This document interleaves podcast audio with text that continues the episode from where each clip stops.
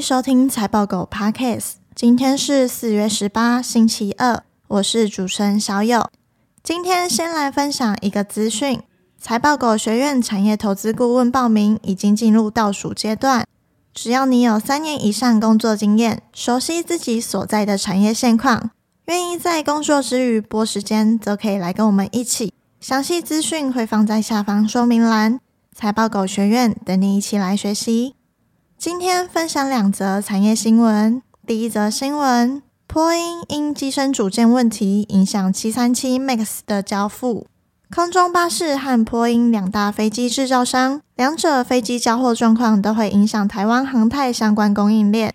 近年来，航空业的客机需求不断增加，因此波音和空中巴士等飞机制造商需要提高交付量，以满足市场需求。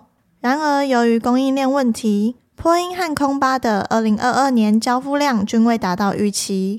波音今年第一季的交付量较去年同期成长了三十七趴，这是波音近五年来交付量首次超越空巴。其中三月交付接近其季度总额一半的飞机。在此情况下，波音于四月十三号表示，其供应商通知在某些七三七 MAX 飞机的机身中。安装的两个配件时使用了非标准制程，将影响其交付大量737 MAX 飞机的能力。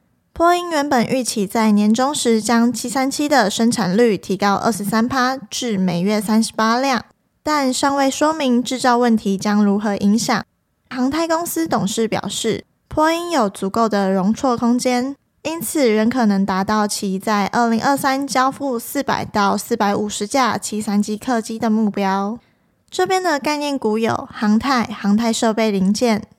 第二则新闻，艾斯摩尔传首度遭砍单。作为先进制程 EUV 设备独家供应商，艾斯摩尔是半导体产业链尾端重要的一环，主要由半导体代工制造厂拉货。艾斯摩尔在一月法说表示。预计二零二三全年营收年增二十五趴。由于客户预期下半年需求将恢复，因此没有减少对目前仍供不应求的曝光机采购订单。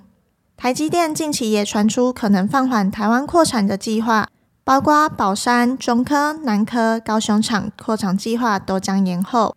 DIGITIMES 表示，由于半导体产业大砍资本支出，传闻台积电出现延后拉货 EUV 订单。Digite 也指出，考虑制程上不及台积电的三星与 Intel，在最先进制程的资金黑洞，可能将与台积电同步，影响艾斯摩尔二零二四年展望。有设备业者表示，台积电延后拉货，影响将于下半年发酵。而在半导体禁令未明确执行下，中国客户正在大量拉货，扩产放缓，加上半导体禁令执行后。二零二三下半年全球设备销量情况可能不如预期，砍单效应于二零二四年逐季发生。这边的概念股有半导体设备、曝光机。以上新闻相关资讯和相关概念股清单，我们都列在网站上，点选资讯栏财报狗新闻链接都可以看到，也可以透过这个链接订阅财报狗新闻。我们每天会帮你整理产业动态和最新消息，寄到你的信箱。今天的新闻就到这里，我们下次再见，拜拜。